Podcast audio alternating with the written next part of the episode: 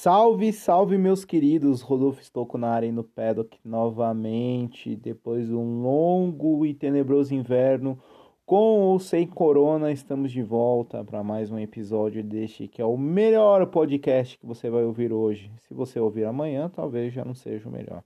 Bolas e rodas de novo e de volta no ar.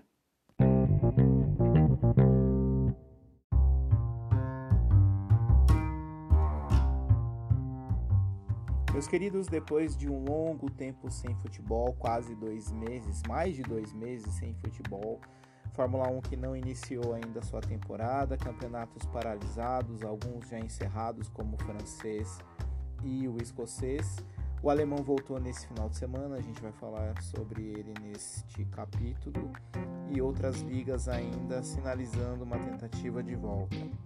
Eu também aí preocupado organizando as coisas para a chegada do meu filho, então por isso não tive muito tempo para gravar. E também devido à falta de conteúdo novo, digamos assim, nesses últimos meses, acabei ficando um pouco afastado do podcast. Mas assim como o esporte está voltando, eu espero também voltar aí com mais consistência nesse ano e que a gente possa falar muito sobre futebol e Fórmula 1 no decorrer de 2020 e que o corona passe logo para que a gente possa ter a nossa vida normal novamente. No Brasil ainda não há uma definição quanto à volta do futebol.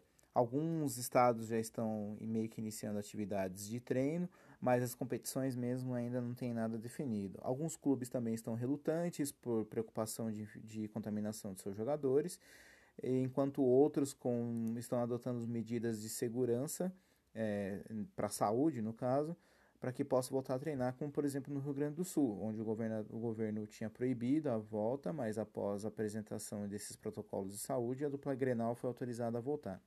Em São Paulo não tem nada definido, no Paraná também ainda não tem nada definido.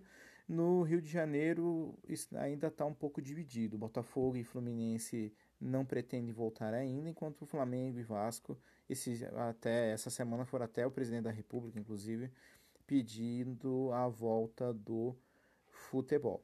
Na Europa, algumas competições já foram encerradas. Na França, PSG foi campeão mais uma vez, com o término antecipado do campeonato.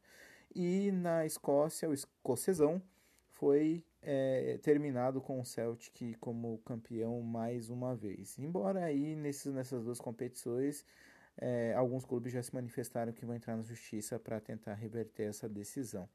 Nos demais países e principais centros, como por exemplo na Espanha e na Inglaterra, já foi autorizada a volta aos treinos, entretanto, é, também com todas as medidas de saúde e os jogadores sendo testados, com previsão de volta aí para primeira término da primeira quinzena de junho. É, na Itália também há uma tentativa de volta, mas ainda com data já definida, né? Para dia 13 do 6, mas ainda falta o aval do governo. Em Portugal, a tentativa de volta vai se dar no dia 4 do 6. Mas, meus caros, sim, já temos futebol, já temos bola rolando. E aí é na Alemanha. A Bundesliga voltou no último final de semana e nem tudo então são prantos também há alegria nesse mundo redondo de coronavírus. A Bundesliga voltou esse fim de semana com ótimos jogos, com a vitória do Dortmund sobre o Schalke 04 em um dos, dos primeiros jogos pós-pandemia. O que chamou atenção foi os procedimentos de segurança, com as delegações chegando em dois ônibus, distanciamento do banco de reservas, dos repórteres e entrevistados, e na maior alegria do futebol, que é o gol, cada um comemorando no canto. Houve, porém, quem quebrou o protocolo de saúde. Jogadores do Hertha Berlim comemoraram tipicamente com abraços e cumprimentos o primeiro gol marcado na vitória por 3 a 0 contra o Hoffenheim. O técnico do Hertha, inclusive, defendeu os jogadores, né? Emoções são parte do jogo, senão de nada serve jogar, como ele mesmo disse. Ainda tivemos o Bayern com o implacável Lewandowski, que venceu o União Berlim, e o Mönchengladbach venceu o Eintracht Frankfurt, além do RB Leipzig ter empatado com o Freiburg. Então, bola que volta na Alemanha.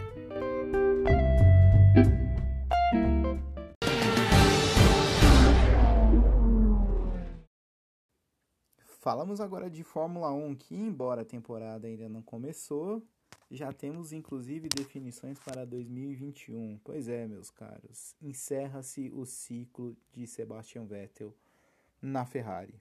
Um longo ciclo a partir de 2021. Pela primeira vez em 40 anos, inclusive, a Alemanha tem o risco de ficar fora do grid sem um piloto sequer. Para quem tinha a ambição de igualar Schumacher, ser um outro alemão que chegou badalado de uma outra escuderia, de uma outra equipe. No caso do Vettel já era tetra, o Schumacher era só bi. Ele tinha intenção de pelo menos ou igualar o Schumacher ou ser até maior que o Schumacher dentro da história da Ferrari. Ele passou longe de qualquer perspectiva. E ainda mais agora que a Ferrari com Charles Leclerc está bem deslumbrado com o jovem monegasco. E aos poucos o Vettel foi perdendo seu espaço.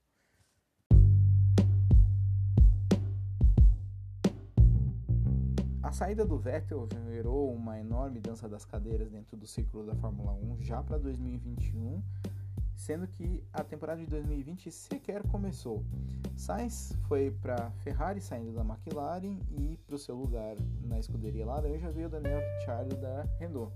A Renault ficou com uma vaga em aberto com isso. Cogita-se a volta de nada mais nada menos que Fernando Alonso ao circuito para substituir Ricciardo. Mas considerarmos os anos pífios que a Renault vem fazendo, embora o investimento tenha sido mais alto nos últimos anos, a vinda do Alonso é mais um tapa-buraco do que uma tentativa de evolução propriamente dita.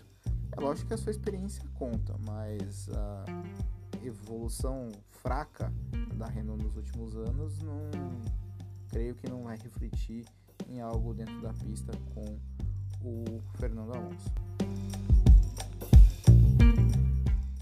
Já a temporada de 2020, propriamente dita, está prejudicada. GPs da Austrália, Mônaco e França já foram cancelados. Bahrein, Vietnã, China, Holanda, Azerbaijão e Canadá foram adiados. Demais provas foram mantidas com a temporada prevista para iniciar em 5 dos 7 apenas na Áustria. Aliás, tanto na Áustria quanto na Inglaterra estão previstas duas provas, mas na Terra da Rainha existe uma exigência de quarentena de 15 dias para quem chega de fora do país o que pode prejudicar a realização das provas. As demais etapas do calendário estão previstas ainda nas suas datas originais, mas provavelmente serão mudadas devido ao, devido ao atraso no início da temporada. Bem ou mal, o que a gente espera é que pelo menos tenha temporada de Fórmula 1 esse ano.